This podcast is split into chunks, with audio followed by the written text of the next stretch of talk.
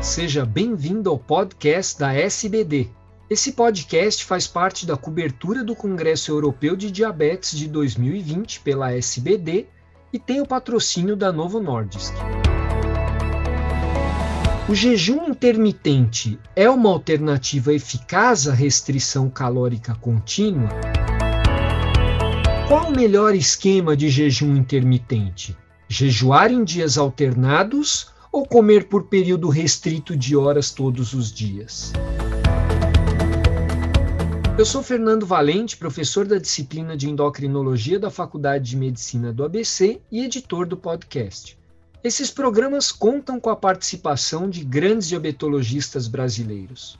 E hoje eu vou conversar com a doutora Cíntia Valério, professora de pós-graduação da PUC do Rio de Janeiro e presidente da Associação de Ensino e Pesquisa do IED sobre obesidade e metabolismo cetogênico. Bem-vinda, Cíntia. É um prazer falar mais uma vez com você. Muito obrigada, Fernando. Eu é que agradeço a oportunidade de estar aqui com vocês, podendo compartilhar os dados desse grande congresso. Cíntia, através do estudo DIRECT, nós aprendemos que uma restrição calórica importante em pessoas com diabetes tipo 2 e excesso de peso pode levar a uma remissão do diabetes.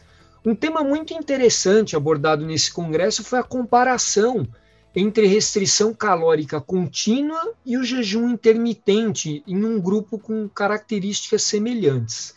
Conta pra gente como foi esse estudo. Então, Fernando, foi muito interessante o estudo piloto que foi apresentado no Congresso, trazendo aí dados é, sobre o Midas Trial. Na verdade, esse é um estudo realizado pelo grupo de Manchester, que publica muito na área de jejum intermitente e vem é, estudar a viabilidade e a potencial eficácia do uso de programas de apoio remoto, no caso aqui com o uso de aplicativos, para o tratamento de pacientes com diabetes tipo 2 e sobrepeso ou obesidade expostos a um programa de dieta de jejum intermitente versus restrição contínua de calorias.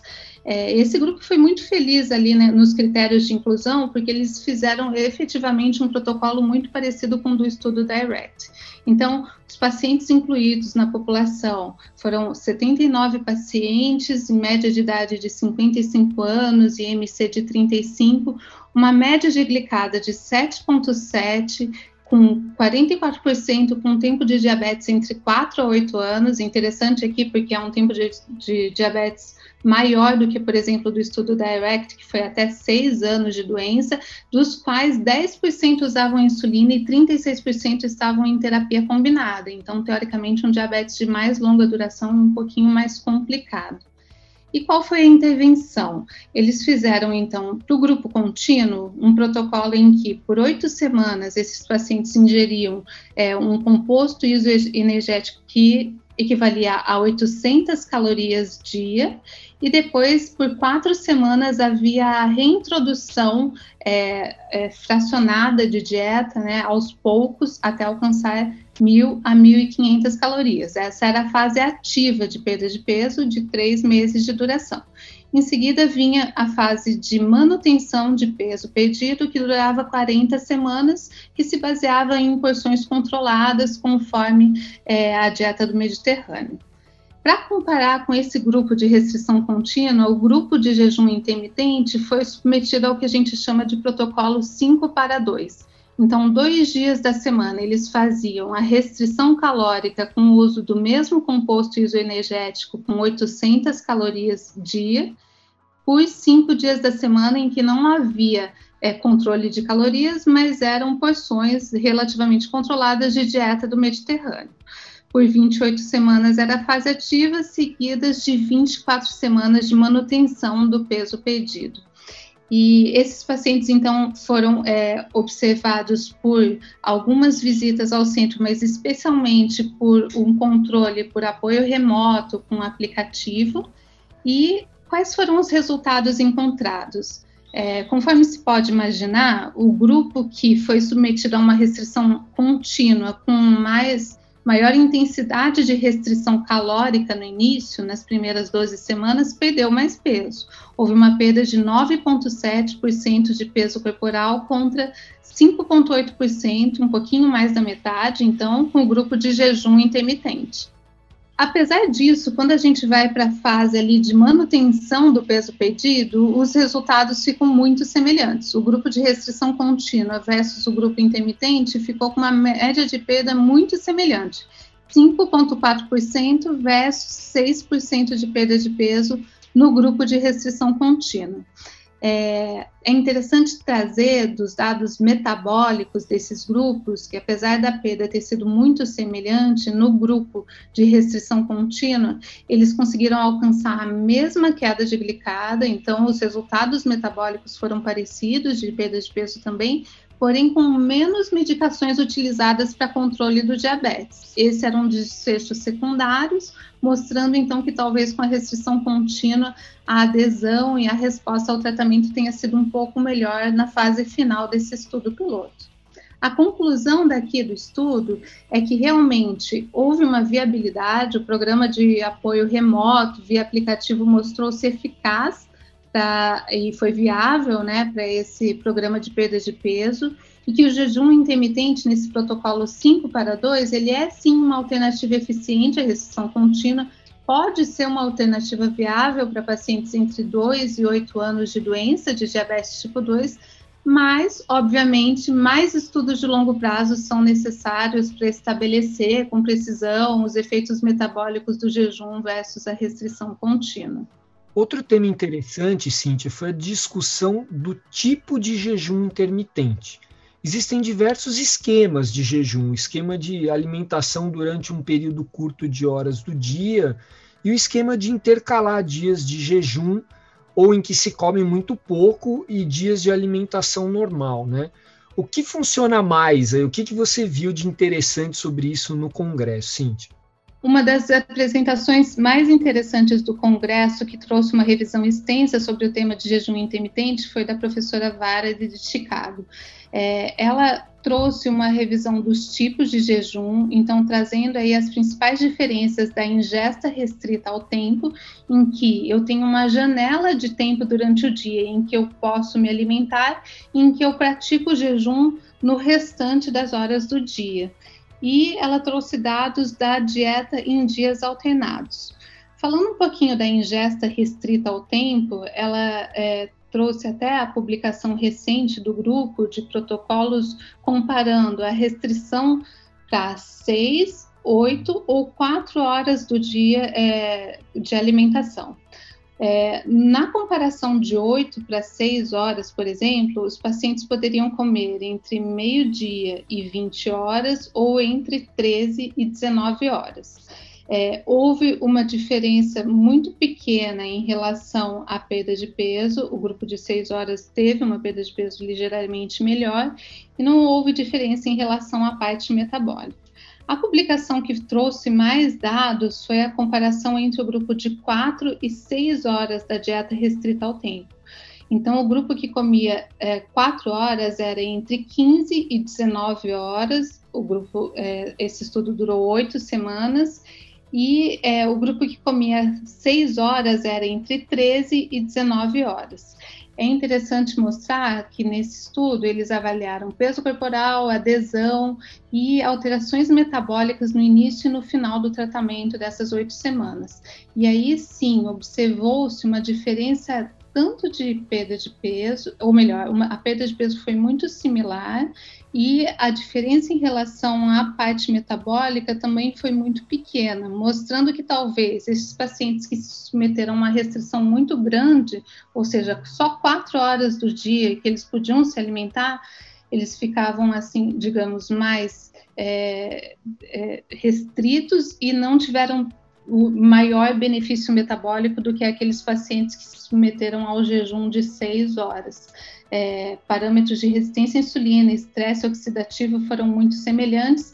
E interessante notar, Fernando, a diminuição de ingesta total era em média de 550 calorias e era uma diminuição não intencional, ou seja, esses pacientes acabavam é, ficando liberados para comer naquela janela alimentar, mas eles não tendiam a compensar as horas do dia em que eles se mantinham de jejum. Isso é um dado bastante interessante.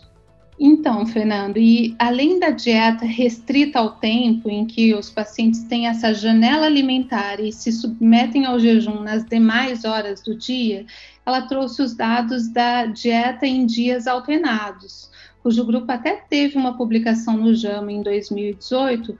Nesse tipo de dieta, é, os pacientes têm dias em que eles são mais restritos e eles devem comer uma quantidade é, menor de comida durante todo o dia e eles vão alternar dia sim, dia não, com dias em que, teoricamente, você tem totalmente liberada a ingesta alimentar. Eles falam que é o esquema ad libitum.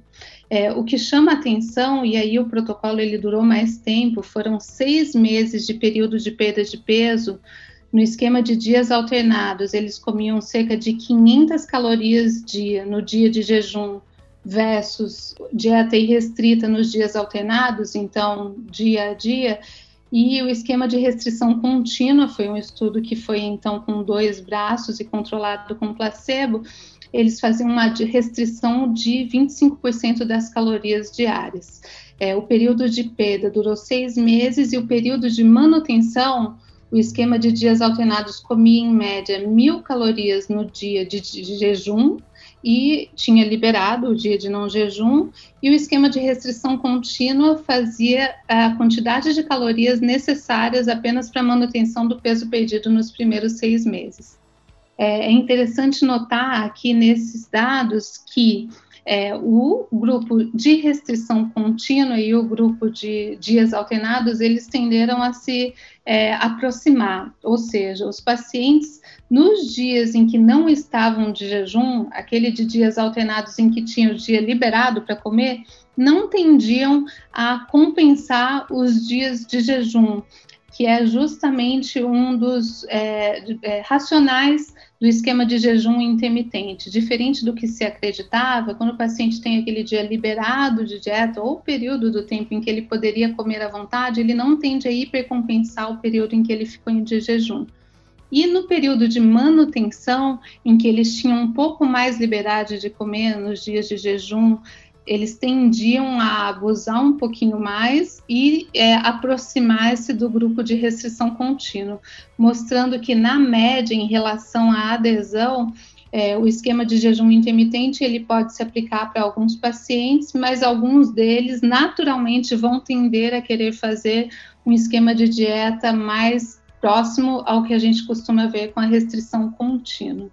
É, vale ressaltar que o, Uh, estes pacientes têm uma melhora metabólica, sim, tem melhora de parâmetros, especialmente de resistência à insulina, e tem uma perda de peso que se aproxima da restrição contínua, mas é, muitas vezes eles podem ter uma maior, maior quantidade de dropout. Então, não é para todo paciente que se preconiza o jejum intermitente.